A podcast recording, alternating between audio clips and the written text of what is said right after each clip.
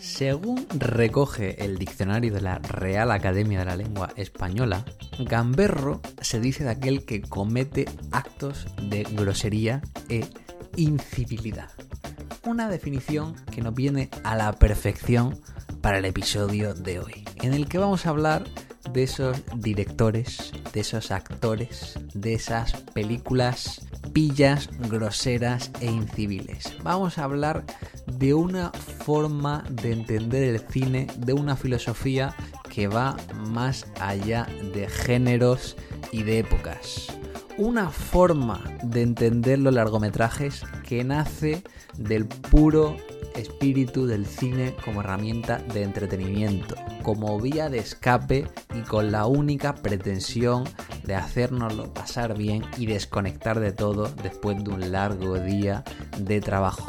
Hoy hablamos de películas irreverentes, absurdas, provocadoras, paródicas, autoconscientes, divertidas y exageradas. Hoy, en Rayos y Retóricanos, hablamos del cine gamberro. Bueno Ángel, ¿qué tal? Tenía ganas ya de hacer este bueno Ángel, esta introducción tan típica de este nuestro querido podcast. Aquí seguimos, el experimento se mantiene regularmente, semana a semana. Vine a subir el nivel y lo estamos subiendo. Y hoy, como hemos comentado en la editorial, como habréis visto en el título del podcast, en vuestras redes sociales de confianza, eh, hablamos de cine gamberro, Ángel. Es un tema divertido, sobre todo porque somos eh, los dos más gamberros de Barcelona y Vigo, están nuestras ciudades. Hola Alex, encantado de que traigas tú hoy la introducción de este podcast porque, bueno, eh, no puedo no sino agradecerte que hayas tenido que venir tú después de cuatro temporadas del podcast a grabar sobre mi película favorita, Novecento, y ahora pues poder dedicarnos un poquito a, al cine gamberro, porque si, una, si tiene una cualidad el cine gamberro es eh, ser irreverente y ser, bueno, intentar ser un poquito iconoclasta y a mí eso, sabes que me pone un montón.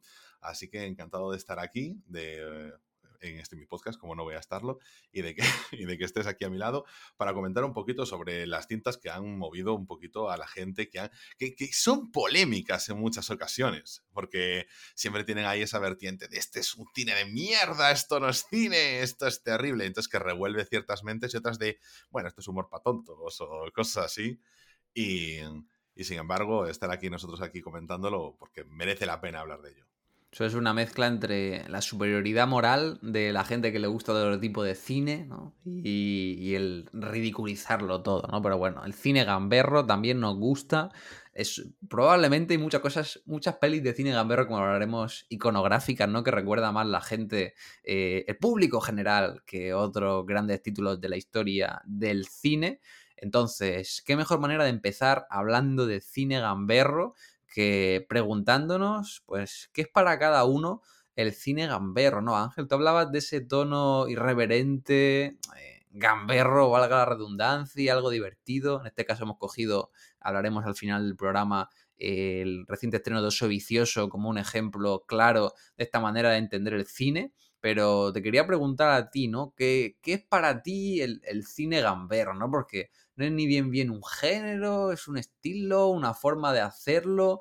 Eh, yo creo que es una cosa que no terminamos de definir, pero creo que sí, cuando vemos las películas, es una frase bastante habitual, por lo menos en mi vocabulario, ver algo y decir, bueno, esto ha sido una gamberrada de las buenas, ¿no? En, el mejor sentido de la palabra.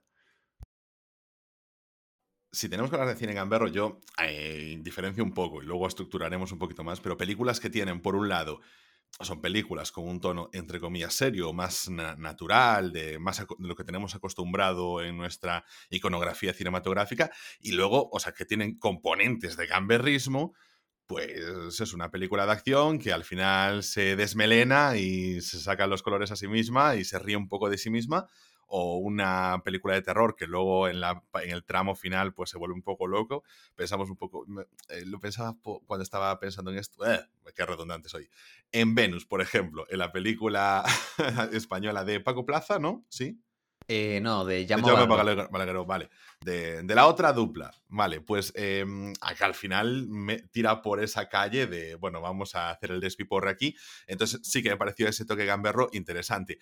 Y hay películas que son puramente gamberras. O sea, como en este caso Oso Vicioso, que comentaremos, como dices tú, al final, que desde la premisa, que es un, un oso que se enchufa cocaína por las fosas nasales y se la zampa hasta el esófago, pues ya el punto de partida es como ridículo, estrambótico, que llama la atención, que la gente puede ver ese tráiler y decir, es que menuda ida de olla o menuda mierda o alguna cosa de estas. Entonces ya le choca. Para mí el cine el cine gamberro tiene que ser eh, iconoclasta, como decía antes, tiene que poner eh, a la gente que se toma demasiado en serio esto del cine, que yo entiendo que es a lo mejor tu afición desde pequeño, que eres el niño de Cinema Paradiso y que lo sientes muy adentro, y entonces, claro, que te toquen algo que tú amas tanto, pues entonces a ti te, uh, te lo sientes como una falta de respeto. Entonces, pues consideras que eso es gente que viene a hacer caja, que viene a cobrar las entradas de los adolescentes hormonados que tiran palomitas en el cine, que mascan con la boca abierta y que hacen ruido. Y bueno, pues como que lo desprecias, como el cine, eso, como la música de las salas de, conciertos, de, pero de poperos y cosas así, ¿no? Entonces, para mí ese cine, como molesta mucho, ya tiene un punto que me gana, ¿no? Es un cine que está hecho también, no a lo mejor en intención, pero sí en consecuencia para atacar a los puretas del cine. Y por otro lado, es de verdad, es como esa verdadera, es ese verdadero descanso de tensión. Así como decimos, bueno, tenemos series para pasar un rato, para desengrasar después de algo muy intenso. Tenemos estas películas que nos aligeran en momentos de estrés de nuestras vidas, que nos hacen, pues directamente dejarnos llevar por lo que nos presentan y a veces cuestionarnos ciertas cosas sobre cómo entendemos las historias. Tienen que ser eso un poquito irrespetuosas, tienen que jugar ahí con los límites es que creo que en esta peli que comentaremos después al final tiene muchas de esas cosas. Hay pequeños detalles, sobre todo al meter ese componente niños, que me ha gustado muchísimo. Y, yo lo resumo en eso. O sea, tiene componentes básicos de, de rebeldía, de irreverencia, etcétera. Pero para mí, sobre todo, es que moleste, que moleste a los puretas porque no se toma en serio a sí mismo y está orgulloso de ello. Totalmente. Eh, hablando de cine gamberro, ¿no? Muchas veces se relaciona con el cine de serie B, se suele confundir y yo creo que es importante dejar clara la diferencia, ¿no? Porque la, serie B realmente hace, o sea, puede relacionarlo con un tipo de cine, pero realmente en su definición más pura tiene que ver estrictamente con el presupuesto. Es decir, una película de serie B es una película que tiene un presupuesto más ajustado, que tiene bajo presupuesto y luego lo haces del género que quieras, con el enfoque que quieras y como te apetezca mientras que el cine gamberro no siempre está relacionado con el bajo presupuesto. El cine gamberro para mí es una filosofía, ¿no? una forma de, entender el cine y también veremos en los ejemplos que mencionemos que es algo que puede hacer desde un chavalín con cuatro duros cuando empieza a un gran estudio con un presupuesto más holgado. O sea, no hace falta que eh, produzca algo con un millón de dólares para que sea cine gamberro. Entonces, para mí es una filosofía que si bien no tiene una definición tan clara, yo creo que tiene tres elementos fundamentales, ¿no? Por un lado está el humor, eh, que suele ser un humor, como bien decías Ángel, irreverente, pero también eh, humor negro, ¿no? Que también suele ir relacionado con el irreverente, pero del mismo modo tirando al absurdo, exageración, el slapsticks, eh, la parodia, ¿no? Creo que ese tono divertido tiene que estar presente porque son películas para desconectar el cerebro, para pasarlo bien. Me parece curioso, ¿no? Como a un pureta del cine, por así decirlo, eh, le, puede molestar, porque yo creo que lo, mejor de que te guste algo es que puedas admirar la diferente gama de colores y sabores que tiene, ¿no? Y es tan lícito eh, ver Novecento y analizarlo minuciosamente que echarte unas risas con un oso puesto de cocaína eh, matando gente en un parque forestal. Entonces yo creo que ese humor siempre está muy presente y es fundamental eh, luego muy vinculado estaría ese entretenimiento, que yo creo que es un entretenimiento muy autoconsciente de sí mismo. O sea, no puede ser gamberro si piensas que no lo estás siendo. O sea, yo creo que es una condición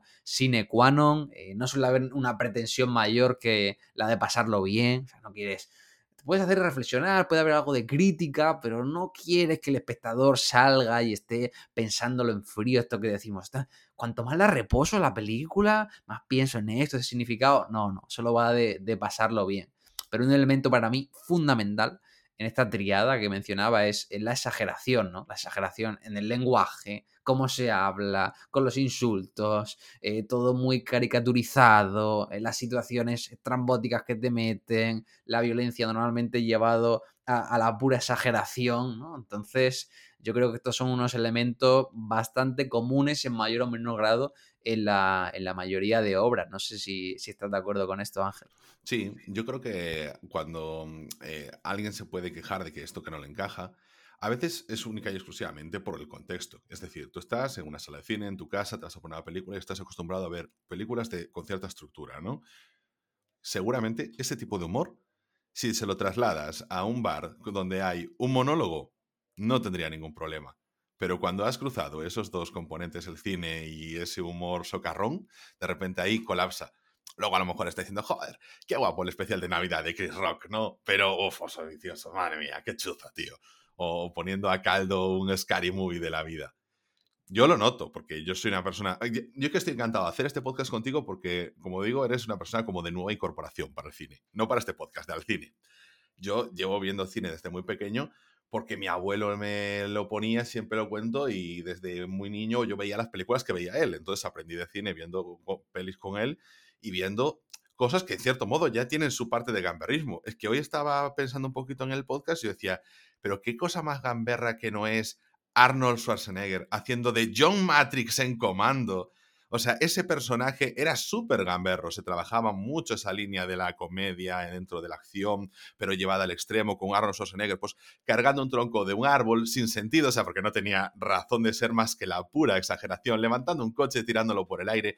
Y es un código que en cierto momento aceptamos. Las películas comerciales eran así directamente y, pasaban a la historia, se repitieron 30.000 veces en, en los canales convencionales y nosotros pues lo aceptábamos bien. Sin embargo, pues pasa ese momento a lo mejor en el que tú como persona empiezas a ver, o sea, como persona cinéfila empiezas a ver cine por tu cuenta, viéndote las películas descargadas, clubes, eh, filmines de la vida y te vuelves un poquito más elitista y dices, tú, basura de películas. Es que al final esto es para mentes eh, simples, ¿no? Yo estoy aquí para ver a Truffaut y a Godard.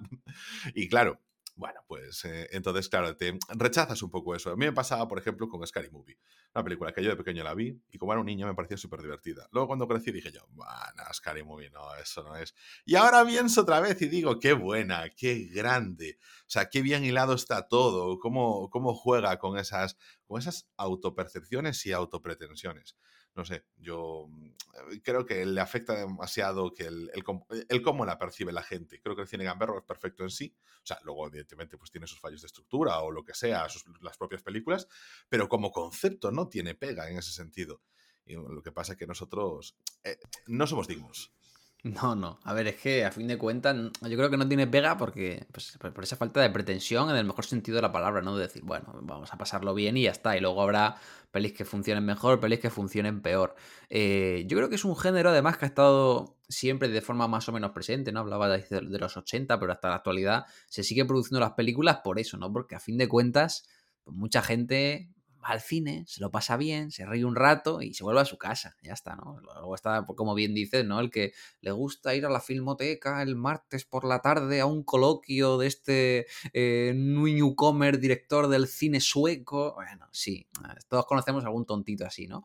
Pero por norma general vamos a disfrutar. Entonces, ya hablando de ejemplos, ¿no? De, de películas así divertidas, pues que se nos vengan a la mente, ¿no? Dentro de aquí hablaba muy bien de Scary Movie, Podemos meter en este mismo saco a American Pie, podemos meter ejemplos más recientes, no quiero decir, ¿no? Quizá para que esté más en la memoria, como Resacón en Las Vegas, eh, Ted, también recuerdo mucho un ejemplo reciente de cine gamberro 1.1, eh, sería 101, sería para mí recién eh, La fiesta de las salchichas, ¿no? O sea, esa película no te engaña. No sé si la llegaste a ver tú, Ángel, pero es una película de animación para adultos que literalmente son eh, productos de un supermercado y bueno, acaba, para que te hagas la idea, con los alimentos consiguiendo matar a los humanos que están dentro del supermercado y celebrándolo con una orgía en el que el boniato está teniendo relaciones con la pera, la salchicha con otra. Bueno, es parodia pura, ¿no? Entonces, hay muchos ejemplos grandes de este tipo de películas, pero han mencionado bien el ejemplo de Scary Movie que creo que es uno, más luego todos los movies que saldrían posteriormente, ¿no? Siempre cuando funciona algo, pues hay que exprimirlo al máximo. Pero ¿cuáles son así como los títulos de cabecera, ¿no? Que se te vendrían a la cabeza o los que más impacto han tenido a ti a, pues, a nivel cinefilia? Yo te diré que yo no vi la fiesta de salchichas, creo que recordar que salió como a finales de 2016 y no lo fui a ver porque dije yo, ¡bueh! ¡bueh! De animación y de cachondeo. Menudos. Yo, lo fui a ver con mi pareja, con Miriam, que se sabe que no es muy del rollo de esta película, porque dijimos, fiesta del cine, esto puede pintar divertido. Bueno, yo me lo estaba pasando teta, ella salió traumatizada del cine. dijo, ¿qué es esto que me acabas de llevar, Alejandro? Y yo, mm, no sé. en mi defensa diré que no sabía de por dónde iba, ¿no? Pero aquí hablamos de, cómo depende de a qué persona este tipo de exageración te puede pillar a, pie cambiado y también dejarte un poco. Porque también si no te lo esperas y no entras en el juego, puedes quedar muy fuera y decir de qué se está riendo eh, esta gente, ¿no? De estas tonterías. Claro, claro, a lo mejor tu mood es venir a reírte un poquito, pero, pero tu tipo de comedia es otra, y entonces no enganchas. Y a lo mejor, a mí me encantaría ese experimento de traer a alguien súper serio tal, y que de repente lo pongas en una de esas películas y que entre, que le descoloque todos los esquemas y que no sepa ni por qué se está riendo, ¿no? Eso me molaría verlo. Yo estado haciendo así un poquito de repaso y como te decía, bueno, pues tenemos así un poquito de... Mm, estructuraba y un poquito, decía, bueno, tenemos películas que se prestan mucho al gamberrismo como son de terror, películas que se prestan al gamberrismo como es la comedia, la mezcla de las dos, como la ya mencionada varias veces Scary Movie, nunca será suficiente, de verdad, porque para mí es como personalmente algo que me... Una, un aprendizaje de cómo yo mismo tenía unos prejuicios que me quité de encima y entonces, así como con la fiesta de las salchichas es algo que mucho antes de que me dijeses lo del cine gamberro, que ya tenía eh, puesto en el ojo para, para verme, o sea, está ahí en una watchlist. Pero, por ejemplo, yo eh, pensaba en unas películas que cogen ese cine gamberro, o sea, ese tono gamberro, ¿no? Y otras que lo llevan ya al extremo y que están muy vinculadas entre sí, de un director muy reputado, pero que también está influenciado por ello, como es Quentin Tarantino. Entonces yo pienso cine gamberro y pienso en Death Proof. Es una película que yo la vi cuando se estrenó, la disfruté un montón, me compré su versión física como persona que en ese momento pues tenía donde reproducir un DVD, pero bueno, fruto de los tiempos pasados. Y, sabes que la, la pillas con, un interés diferente, lo aceptas, eres más joven y aún así te, lleva bien, porque creo que hibrida las dos cosas, una película más tradicional, pero que te tiene sus Pero de esa película... Pero es, curioso, porque yo creo que esa película precisamente se hace con ese espíritu gamberro, porque recordemos que salió en programa doble Greenhouse, ¿no? Con la peli de, Robert Rodríguez, ¿no? Entonces, Planet Terror, sí. Planet Terror. Entonces, que Robert Rodríguez también es un director muy gamberro, ¿no? Pero esa Greenhouse Session, ¿no? Que se le llamaban, ¿no? Esa que era un homenaje al cine de serie B. Claro, ese cine de serie B que tú veías en los años 70. En los autocines, en los coches descapotables. Películas de bajo presupuesto, en plan risa, de coña. Eh, curioso, ¿no? Porque justo Tarantino, eh, hago aquí un, pequeño paréntesis sobre Death Proof, porque le preguntaron por esta película en una entrevista que recomiendo bastante el diario Ara aquí de Cataluña, que le, entrevistaron de, porque estuvo Tarantino aquí en Barcelona presentando su libro y la entrevista es tan buena que la recogió Variety luego, ¿no? Decía Tarantino que Death realmente creo que es su tercer largo, porque había hecho, bueno, el cuarto largo, creo que había hecho Reservoir Dogs, Pulp Fiction y Jackie Brown, eh, venía con cierto momentum, ¿no? Porque, bueno, gana la Palma de Oro en Cannes, gana el Oscar a Mejor Guión Original, pero de repente Death Proof, el proyecto con Robert Rodríguez, están de nicho, ¿no? Lo que querían hacer no funciona tan bien en taquilla, lo presentaban como un programa doble las dos juntas, no va tan bien, y reconocía cómo ese fracaso, entre comillas, le minó la moral, ¿no? Decir, hostia, yo que soy un director tan personalista, que tengo claro lo que quiero hacer, y ahora de repente eh, no ha funcionado bien esto, igual voy a tener que acabar haciendo cine estudio, ¿no? O cine más comercial. Entonces, es también curioso ver cómo tú puedes tener este tono tan tarantiniano, pero a veces cuando te metes muy en el nicho, puede generar un poco más de reticencia con, con tu audiencia. Mm, había hecho esas, pero es que venía también de hacer Kill Bill, de la, dejaste ahí atrás. Ah, pensaba que, era posterior, Kill Bill. No, no, Kill, Bill 1 y 2, que es, tremendo exitazo y bueno, ostras, o sea, tenía que estar... Yo no, la, me la pasaste la entrevista o no la había leído, pero ya le tuvo que doler. Sobre todo, además, cuando creo que tú eres consciente, ¿no? Cuando haces un homenaje a eso serie B, pues la gente no va al cine a ver serie B, no consume serie B, es algo que ha quedado atrás y por eso se le hace un homenaje, porque no está en la, en la pomada ahora mismo. Pero hay un detalle dentro de esas dos películas, de esa sesión doble, que es un tráiler de una película que no existía, que era Machete. Machete Eh. es una película, esa sí que es puramente gamberra. Para mí es como referente, película de acción llevada al extremo, Machete. Bueno, es que con un Dani Trejo que es increíble, como siempre, y que se presta para estas cosas y que pues ya tiene una, un, aura, una carisma que es que hay actores y hay actrices, tío, que es que tienen ese, ese rollo de no tomarse en serio a sí mismo, pero ya lo ves y dices, tú te puedes estar matando y al mismo tiempo riendo. Se hace comedia con su sola presencia que es algo que ayuda muchísimo. Entonces, para mí esa es una película de acción eh, puramente gamberra y para mí después otra que podríamos darle largo y tendido con esto, que es Mercenarios, que es como ya, bueno, vamos a hacer el gamberrismo máximo, hacemos el All Stars, hacemos el Ocean's Eleven de las películas de acción con los héroes clásicos y en Mercenarios 2 sobre todo, y ya al despiporre. Si te ha gustado la 1, la 2 va a ser todo elevado al cuadrado, pero sobre todo ya riéndose muchísimo.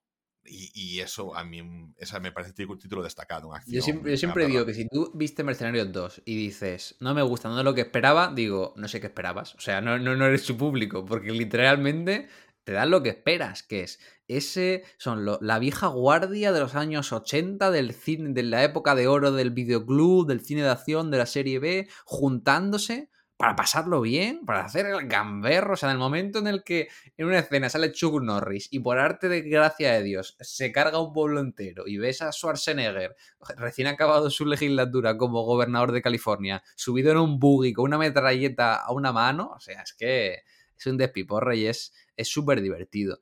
Y para cerrar este, este pequeño bloque, hablabas de Robert Rodríguez, ¿no? Y probablemente la gente no lo conozca, pero barramos para casa porque nos gusta mucho la lucha libre, también le imprime de ese gamberrismo Robert Rodríguez a, Lucha Underground, ¿no? Que es una serie que intentó producir, tuvo cuatro temporadas, es una serie, tiene avances dramáticos, combinaba viñetas con combates de lucha libre profesional guionizados en el canal que lanzó hace ya unos años, que está cerrado, ¿no? Que era el Rey Network, que quería pues meter este tipo de contenido.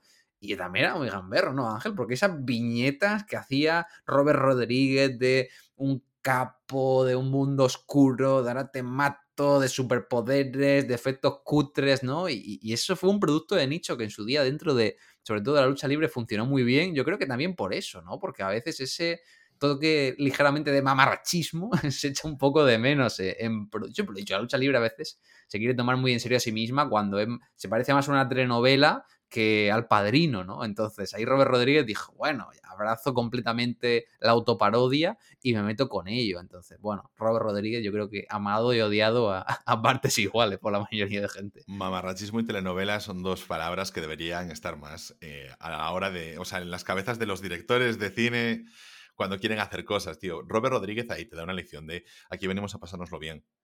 Si es que cine bueno, todo el mundo lo quiere hacer y todo el mundo quiere tener su masterpiece, pero entretener es muy complicado. Hacer un cine gamberro, una producción gamberra, hacer una producción pues divertida, siempre decimos en plan, Ana y yo, los Oscar, los grandes premios, muy difícil llegar con comedia o con terror porque juega una línea un poco complicada. La fantasía también, pero por otros motivos, ¿no? Pero cruzar la exageración es muy difícil sin pasarte y llegar en ese puntito clave. Robert Rodríguez no le importa pasarse y luego volver y que ese sea su estilo. Y, y, en este tipo de películas eso es un plus, o sea, pero también tienes que saber pasarte y luego volver.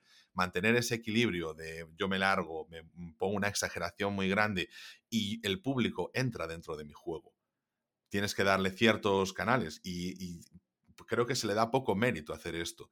Eh, realmente hacer una película seria pues está bien, puedes tener un buen guion, puedes tener una novela, pero conseguir el tono, que como decías tú antes, más que un tipo de cine, es un tono que le puedes impregnar a las películas, eso, como bien te dicen, hacer llorar es mucho más fácil que hacer reír. Y, y, no se le pone el mérito suficiente. Lucha Underground, qué recuerdos, tío. Eh, además, una mm, serie que en la primera temporada tenía como treinta y pico episodios o algo por el estilo, y que yo, me, vamos, me los metí en vena, pero en cero coma. O sea, a lo mejor en tres noches o así yo tenía eso todo visionado.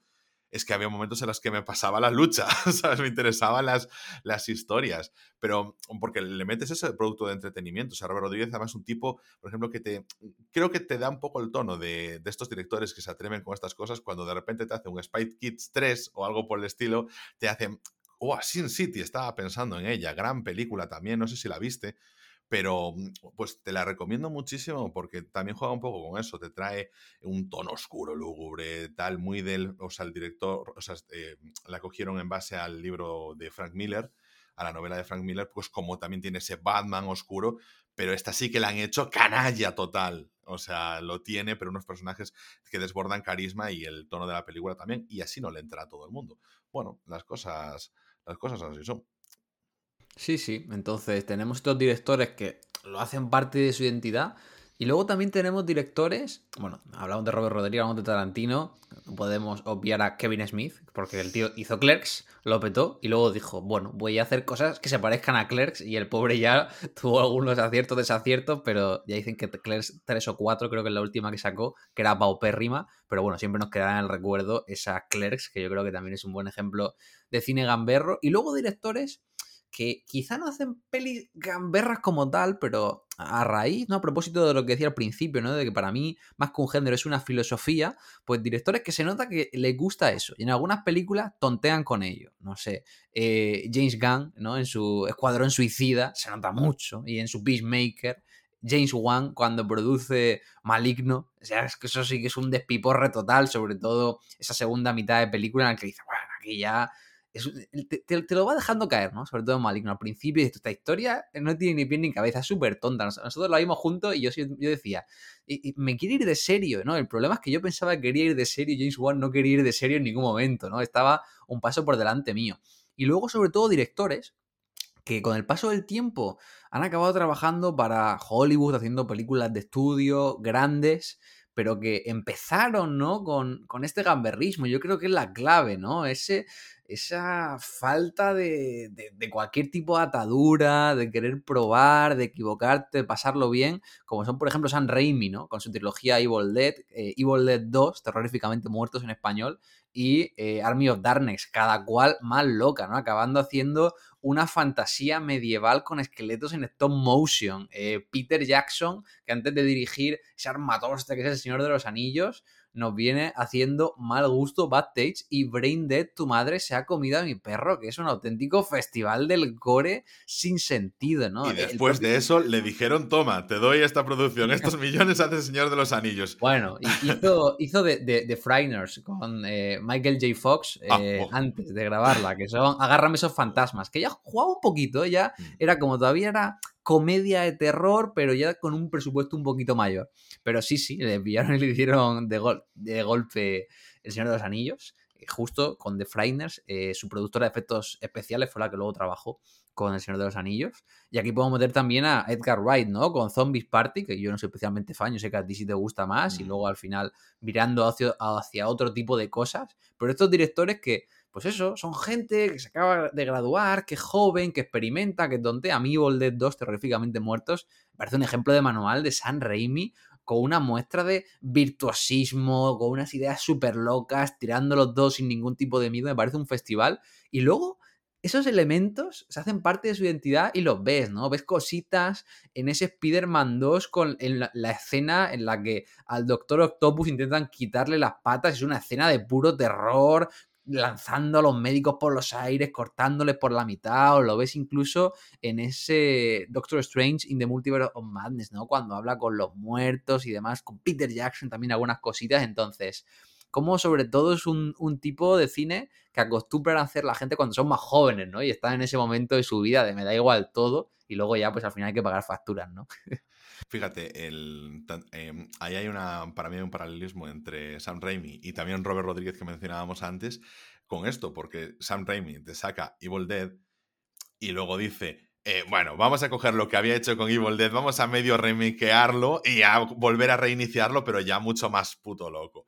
Y Robert Rodríguez hace lo mismo, teniendo una de sus películas icónicas, que es El Mariachi, y entonces coge y dice, bueno, vamos a remakearlo y vamos a hacer directamente ya. Eh, uh, espera, que era Desperado. Era la película de Antonio Banderas. Es que tiene tres. Eh, eh, eh, déjame, voy a comprobarlo aquí ya directamente y, salgo de dudas. Oh, Robert Rodríguez hizo El Mariachi. Esto no lo voy a cortar ni nada. Y luego hizo, yo creo que sí, hizo dos por otro. Si tiene además grupo en Film Affinity. Sí, desesperado. Y luego hizo el mexicano, ¿no? O sea, antes tenías el mariachi con Carlos Gallardo, luego cogió y dijo, bueno, pues voy a ahora ya tengo pasta, voy a coger a Antonio Banderas. Y entonces vamos a hacer ahí una locura también de estas. Pero mm, tú eres una persona, como decías, tú sales como de la escuela de cine y dices tú, todo el mundo me quiere hacer aquí la película sensiblera, tal, no sé qué, y yo he venido aquí a divertirme. y quiero sacar esto y me enfrento a un reto muchísimo más grande. Puedes tirar por la serie B, si piensas en películas así también locas, son los, ya no te entro en los Sharknados o en los Godzilla contra Piraña Mutante 5. serie Z ya prácticamente. Pero películas que a lo mejor se convierten de culto, como Basket Case o cosas así.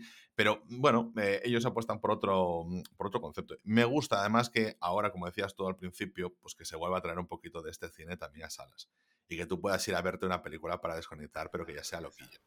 Claro, o sea, eso me parece muy bien. Es una cosa que Universal está haciendo súper bien recientemente, ¿no? Porque, bueno, yo siempre preguntaba muchas veces la estrategia de las plataformas, ¿no? Porque a veces veo Netflix, HBO, Disney, Apple, dejar una salvajada de millones en hacer grandes producciones, que yo siempre digo, el retorno de inversión aquí tiene que ser terrible. O sea, porque no se va a suscribir tantos millones de personas para que recuperes ese dinero, mientras que una película con que a día de hoy, aunque la industria todavía no se haya recuperado en cifras eh, peak pre-pandemia, sigue habiendo una rentabilidad real en las películas y puede generar unos cuantos millones, ¿no?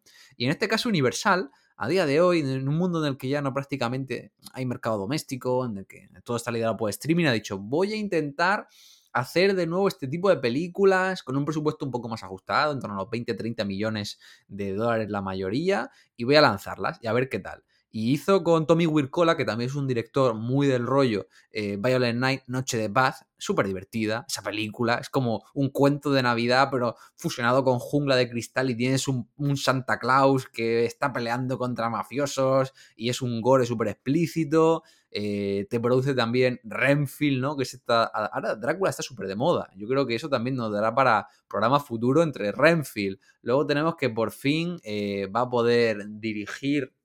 ¿Cómo se llama? El director de, de The Witch y The Lighthouse. Eh, ¿Cómo se llamaba este director? ¿Sabes quién te digo? sí. la Bruja, The Lighthouse. Mm, también dirigió ahora. ¿Eh? Te lo busco que dirigió. Robert, eh, Robert, Eggers. Robert Eggers, que por fin va a poder hacer Nosferatu.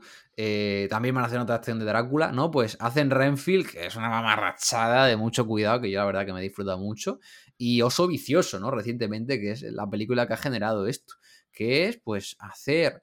Eh, películas que igual en el mercado internacional pues te van a funcionar, te a funcionar, funcionar peor, pero Oso Vicioso sin ir más lejos. Es una película que presupuestan que el presupuesto entre la producción y la publicidad son como unos 30 millones y a fecha de hoy ya ha recaudado a nivel global cerca de 84 millones de dólares. O sea, estamos hablando de una película que ha sido bastante rentable duplicando el presupuesto, ¿no? Que uno lo ve de lejos y dice, chorrada, esto va a funcionar, no va a funcionar. Entonces, yo estoy muy a favor de este tipo de, estrategia. Así que no, no, sé qué opinas tú, Ángel, antes de meternos ya para terminar en, en Oso Vicioso, sobre esta tendencia, ¿no? De decir, vamos a volver a traer a las salas un tipo de cine que igual estaba quedando relegado al streaming, que a diferencia de la etapa videoclub, yo creo, en el streaming como que muchos títulos quedan todavía más en el ostracismo ante esos catálogos gigantes y ese algoritmo que prácticamente te recomienda cada semana Stranger Things y House of the Dragon.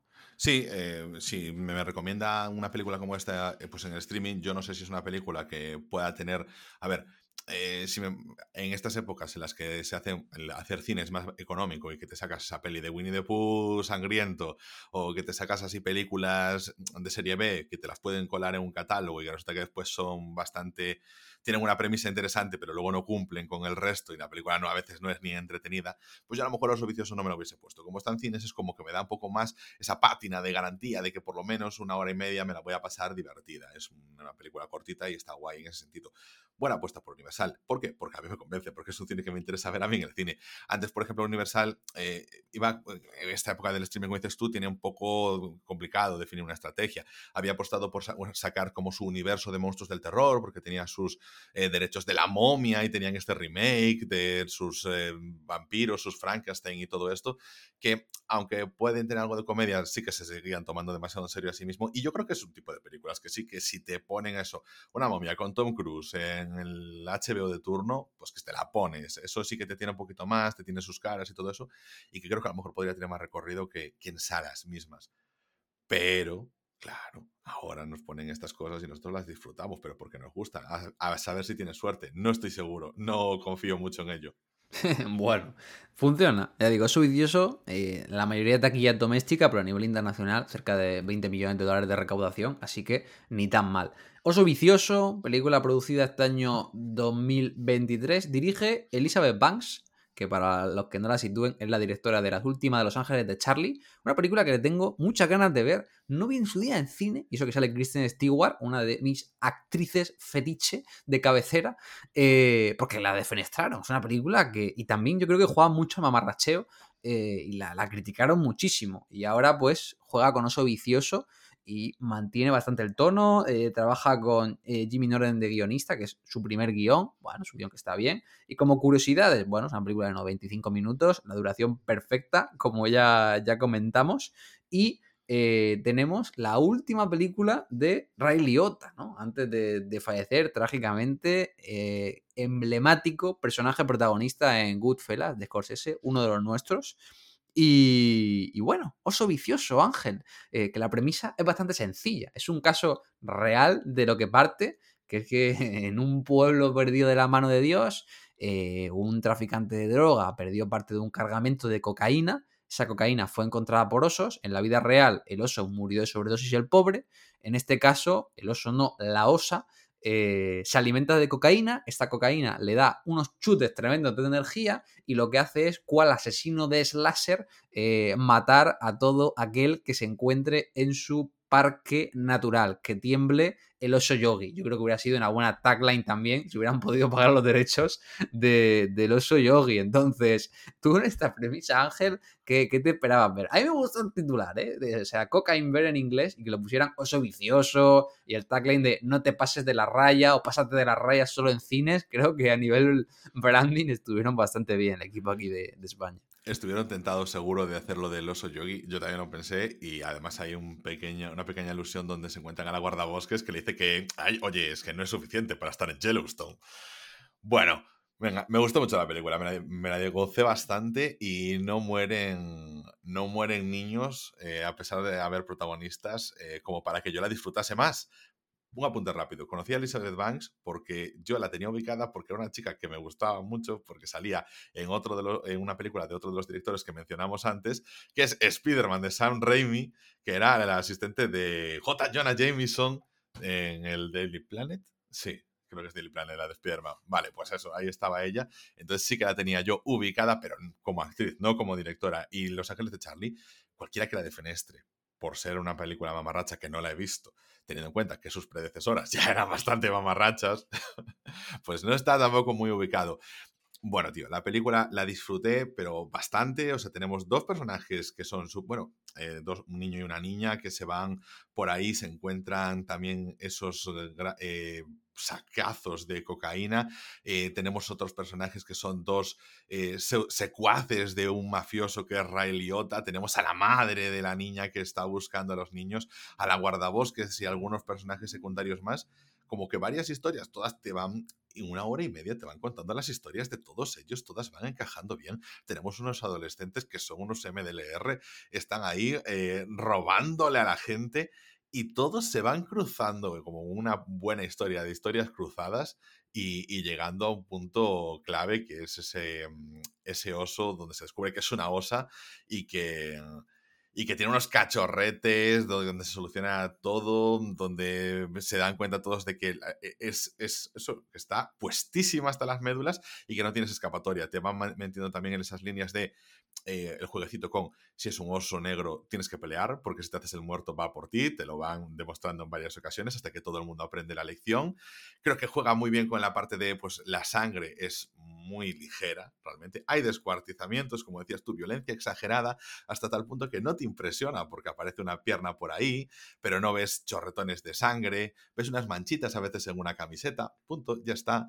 Se trata muy bien. El humor con los niños está muy bueno. Hay un punto en la película donde se encuentra la cocaína y no ya, eh, em, pues como se saben que eso no es, pero cuando en la película te muestra que van a cogerla con la navaja y que se la van a tomar, y yo pienso, va a pasar algo y no va a suceder. ¿No? Es como en la película quiere jugar ahí con esos límites de niños tomando cocaína en una película y que te lo muestren de frente, pero no, va para adelante, se la engullen toda. O sea, a ver, vale, que después se la, les da asco y la tiran, pero que se meten la coca está claro. Entonces a mí me gusta ya cuando comienzas con, con esa buena provocación. No sé qué aspectos provocadores ahí encontraste tú, Alex. Sí, o sea, yo creo que lo bueno de esta película es que al momento que le llamas Cocaine Bear o Oso Vicioso, ya puedes ir con todo, quiero decir, ya en el momento en el que la película parte de esa premisa, no tienes que andarte con chiquitas de políticamente correcto, menos políticamente correcto. Sí, pero pensé que con los niños se iban a mantener tal, eh, yo creo que ya me ganó del todo ahí, cuando decían voy a cruzar las líneas, no pasa nada. A mí, el personaje de, sobre todo del niño, me parece súper divertido, lo comentábamos eh, fuera de micro, porque es, ese momento que se encuentra en la coca es genial, porque el niño quiere ligar con la chica y la chica le dice, bueno, pero tú has probado droga y él, sí, yo me la tomo con el tacker eh, fuera de la iglesia, tal, no sé qué, y le dice, bueno, ¿y cómo se toma? Y él, coges una cucharada y te la mete y te la come por la boca. Y luego el niño hablando con la madre, diciéndole, si el oso ha, tomado droga alguna vez en su vida, puede quedarse drogadicto, tal. La verdad que es bastante divertido. Me gusta también el personaje de la guardabosques, que simplemente quiere ligar con el tío que se encarga de la preservación de la fauna y, le joden ahí el pinchito. Está divertida, la verdad. Me gustó mucho. Eh, quizá, a pesar de que no lo pasé bien con los niños creo que el hecho de meter la historia de los niños con una madre coraje fue el único punto que dije, mm, quizá una película que se llamaba So Vicioso no te hacía falta ponerte ese pequeño freno a ti mismo, ¿no? Para que tuviera un final, por así decirlo, más convencional. Que sí, bueno, que a Ray Liotta le abren en canal, ¿no? Y le comen los intestinos, sí, vale, pero ya me entienden, ¿no? Ese final tan convencional de familia feliz, madre poderosa, que siga adelante y demás. Quizás eso fue lo único que dije, mm, quizás no te hacía falta. O sea, que era una película que podías ir a tope. Ya cuando la veas, por ejemplo, creo que Renfield en ese sentido es ya boom, ya es todavía más explícita y, y, divertida en ese sentido. Pero me gustó mucho, me lo pasé muy bien y sobre todo creo que, bueno, aquí Elizabeth Banks tiene algunos toques, tiene algunos species, sobre todo de muerte que están súper divertidos, ¿no? Cuando está el momento en el que está la guardabosques, que está traumatizada con la pistola y está con los dos colgados que siempre le, manchan eh, el parque natural y le vuela la cabeza a uno, llega a la hostia, o sea, todo lo que pasa en esa cabaña, fantástico, o sea, para mi momento favorito de la película es cuando llegan los dos camilleros pensando que van a tener una conmoción cerebral y se encuentra, aparte el tío que hace de camillero, ya no lo conoces, pero es un TikToker, es un comediante bastante famoso, un cómico bastante famoso en Estados Unidos. Yo lo conocía de TikTok me hace mucha gracia ese tipo. Y, llegan ahí, se piensa que es una conmoción cerebral y se encuentran a un tío con la cabeza rebanada, a una osa eh, habiéndole cortado la cabeza a un tío dentro de la habitación y ver a, la osa persiguiéndole, ¿no? Ahí con la música súper divertida, ¿no? Me gusta también el uso que hace de canciones así más graciosas y tal, persiguiéndole por la carretera. Eh, para mí fue en plan, esto es lo que he venido a ver y, me lo ha dado, así que muy, a favor por mi parte. Tío, ¿no notas que mm, aunque la película pues tiene esos desmembramientos, intestinos, vísceras y cosas así, y como decía antes, así comedido, el tono es familiar. sí, sí, sí. En cierto eh, modo, eh, sí. Yo creo que por, lo que te digo, por el hecho de ser una madre coraje y tal y cual, no sé qué, es como que. Fíjate, incluso en los secuaces, tío son secuaces entrañables. O sea, sí, sí, sí. Además te lo ponen muy tal. O sea, llega un momento en el que vas con el oso. Bueno, con la osa. O sea, Ray Liotta es el malo, que ni siquiera es súper malo, ¿no? Incluso te da sus motivaciones. Creo que todos los personajes están bien tirados. Están bien tirados. Por eso te digo que creo que igual, para llamarse oso vicioso, me sorprendió dentro de la exageración un poco lo comedida que quiso ser, ¿no? Como que creo que podría haber ido todavía más en plan Balls to the Wall y decir, bueno, aquí ya da igual todo, no queremos aquí gente buena ni nada, que hacemos prácticamente un slasher aquí, pero bueno, tiran por este lado que no me parece mal, ¿eh? yo me lo, pasé muy bien, me parece bien la progresión que le quieren dar a los personajes, me pareció genuinamente divertida, pensaba que iban a estirar mucho el chicle y mm. con esto de poner varios personajes distintos con, diferentes escenarios, eh, tira bastante bien y me parece una película que yo recomendaría a todo el mundo que le guste la coca, eh, los osos o ambas cosas. Creo que además eh, la película tira muy bien, que las escenas son muy cortas. O sea, mm, fíjate, la de cantidad de personajes que está metiendo, todos tienen escenas. Y me fijé ya hacia el final de la película, cuando nos encontramos con el otro, con el perrito y tal. Y digo yo, qué rápido, pa, pa, pa, pa, han cerrado esta trama, la han abierto, la han contado, no ha tenido mucho peso, pero no pasa nada. Ha servido, ha sido funcional, la han cerrado y le han dado también eh, como también un aporte al personaje del hijo de, de Ray Liotta. No sé, creo que el guion está muy bien. O sea, me parece que es una, como dices tú, comedida, pero para cines está bien, para poder llegar a más público. No ha sido tan loca, pues que a lo mejor podemos ser los locardos como nosotros. Si, si te da curiosidad, te recomiendo ver la de Violent Night, la de Noche de Paz, que no sé si estará en alguna plataforma, porque también es de este rollo. O sea, tiene escenas que cuando eh, Papá Noel se pone a reventar gente, o tiene un mazo, revienta cabezas, eh, le pone estrellas luminosas de los árboles y le peta la cabeza a la gente pero también es muy comedida, ¿no? Porque me encanta también ese rollito de la película, claro, también Tommy Burcola, porque es como violenta, exagerado, pero el hilo conductor es una familia rica que está en una casa y de repente han venido unos malos a robarles, ¿no? Y es como el típico drama eh, familiar de Navidad y tienes esa contraposición de que tienes a Papá Noel matando gente, pero luego Papá Noel salva a niñitas y son una familia feliz, ¿no? Entonces creo que eso también se ve aquí en, en Oso Vicioso y funciona, ¿no? Porque igual si fuera mucho más exagerada, hubiera sido más reticente la gente no de ir a verla. Y aquí, pues dentro de lo que cabe, se la puede recomendar a más personas, porque aunque tenga gore, es un gore digital, muy exagerado, en el sentido de que lo puedes ver y no, pasa nada, ¿no? Entonces, como que se la recomendaría a un amigo, aunque no sea el más sangriento de todos, ¿sabes? No si te pasa lo mismo. Sí, a mí me han dicho una frase que es, eh, ¿cómo me recomiendas 900 y no me avisas que no la vea a la hora de comer? Pero esta la puedes ver perfectamente mientras te tomas unos espaguetis boloñesa porque no te va, no te va a generar aversión. Es que, de verdad, en mi opinión es muy familiar. O sea, si tú tienes unos niños y no te importa que vean un poquito de un oso tomándose cocaína, pues le dices, la cocaína es una droga, ya está. Y hay gente desmembrándose, pues porque la vida se desmembra, pues ya está. Pero es una cosa no, ni muy agresiva, es que lo digo en serio. Yo se la pondría a unos cuantos niños que conozco y, y, tan, y tan chill. Yo, bueno, no me va a denunciar a protección de menores porque no soy padre. bueno, pues eh, yo creo que con esto podemos ir cerrando por aquí. Sí, sí, yo creo que se nos ha quedado aquí un buen programita hablando del cine gamberro, reivindicándolo, pásela bien, disfruten y si ven eso vicioso, pues coméntenos qué les pareció. Así que si te parece, para terminar, como siempre, Ángel, eh, vamos con esa recomendación de la semana. ¿Qué nos tienes que recomendar esta buena semana de abril, Angelito? Bueno, como sabía que tenía que ver esta película para hacer este episodio de podcast que estaba ahí en nuestra programación, bueno, pues eh, la he postergado, pues como hago siempre, y me he visto otra que se me ha venido a la mente, que no es en plan gamberrilla, pero que sí que tiene, o sea, no es una película gamberra, pero como decía antes, película de acción con toque gamberro. De repente, un domingo te digo, pues me he estado viendo 60 segundos de Nicolas Cage. Al hilo de Rainfield, pues eh, es un actor que se presta mucho a eso, a la propia autoparodia.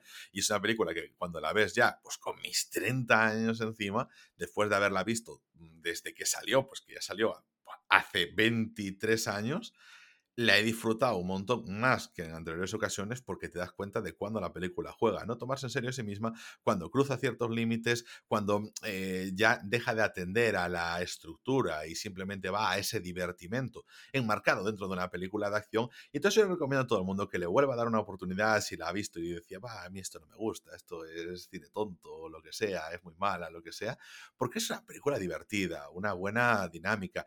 Yo creo que eh, es más inteligente, por ejemplo, una película como Ocean's Eleven, pero no difiere tanto y ha recibido muchas mejores críticas porque, a ver, pues tiene un elenco que tal y no hay coches y parece que si hay coches, pues ya es más tonta, pero no. Es eh, una película chula, divertida al pie y que se disfruta. Y me gustaría verla en el cine, sinceramente. Tiene además buenas escenas de acción artesanales, cosa que yo, desde que vi Top Gun, la Maverick, las valoro más.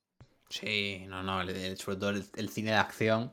años 90 y anteriores. esa acción artesanal se nota y se disfruta, la verdad. O sea, está bien el efecto digital, pero yo lo veía viendo Soy Vicioso, había momentos que decía, digo, una buena prótesis aquí, ¿sabes? Y un poco de maquillaje me queda mejor que la sangre colgando y con un efecto digital. Yo me, yo me conformo con bastante poco y creo que es más efectista incluso.